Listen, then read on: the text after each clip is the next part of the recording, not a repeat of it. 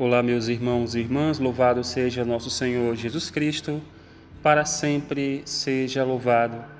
A paz do Senhor Jesus a todos que nos acompanham aqui no programa Madrugada Viva da Rádio Cultura de Sergipe. No nosso momento catequese e vida de hoje, nós vamos falar sobre o que é ser templo vivo do Espírito Santo. O texto da carta de São Paulo aos Coríntios, no capítulo 3, versículos 16 e 17, diz o seguinte: Não sabeis vós que sois templo de Deus e que o Espírito de Deus habita em vós? Se alguém destruir o templo de Deus, Deus o destruirá, porque o templo de Deus, que sois vós, é santo. Meus irmãos e minhas irmãs, nós somos criados à imagem e semelhança de Deus. Somos feitura sua, criados para o louvor da sua glória. Deus colocou em nós o fôlego de vida e fomos criados para sermos sua habitação. Ele fez tudo isso para vir morar dentro de nós, porque até então, no Antigo Testamento, Israel tinha apenas os prodígios de Deus não tinha Deus habitando dentro do seu coração. Existia assim a profecia de Ezequiel: né? Tirarei do vosso peito um coração de pedra e colocarei e vos darei um coração de carne. É a figura do Espírito Santo em nós, habitando dentro de nós, ensinando a nós, no nosso interior, as leis de Deus. Portanto, nosso corpo deve refletir a santidade dele, porque Deus é santo. Para isso acontecer, temos que cuidar de nosso corpo com zelo. Aí aqui vem o seguinte: vemos nos nossos tempos de hoje muitos cuidados com o corpo, buscas por academia, fazer caminhada, é, é, ingerir certos tipos de alimento para obter um bem cuidado do corpo. Mas não pode ficar somente o corpo pelo corpo, eu zelo pelo meu corpo, que é templo do Espírito Santo, mas com o olhar interior, o olhar espiritual, buscando a Deus.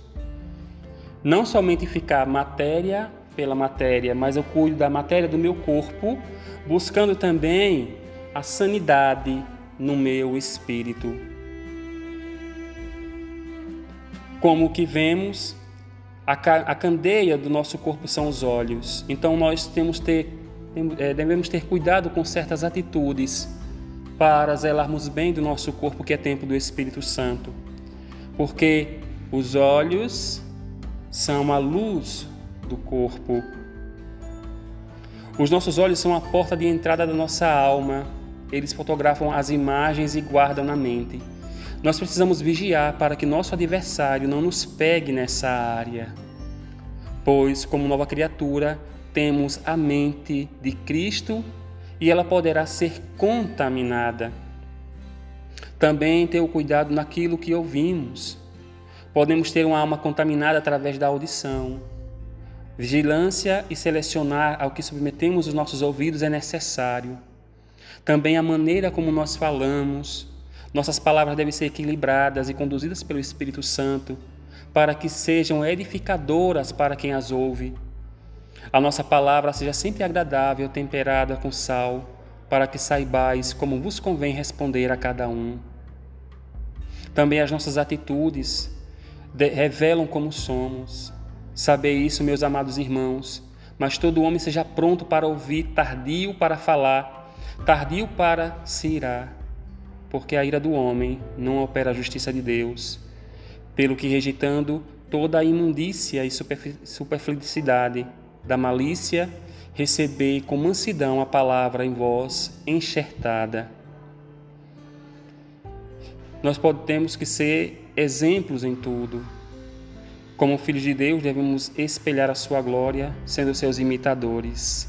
Ser, depois, imitadores de Deus como filhos amados e andar em amor, como também Cristo vos amou.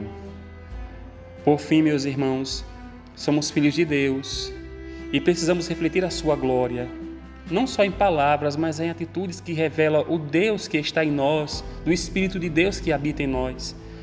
Sejamos referencial de santidade a cada dia, sendo zelosos no que fazemos, no que falamos ou pensamos, buscando a santidade em amor, sendo exemplos em tudo para a glória de Deus. Glória ao Pai, ao Filho e ao Espírito Santo, como era no princípio, agora e sempre. Amém.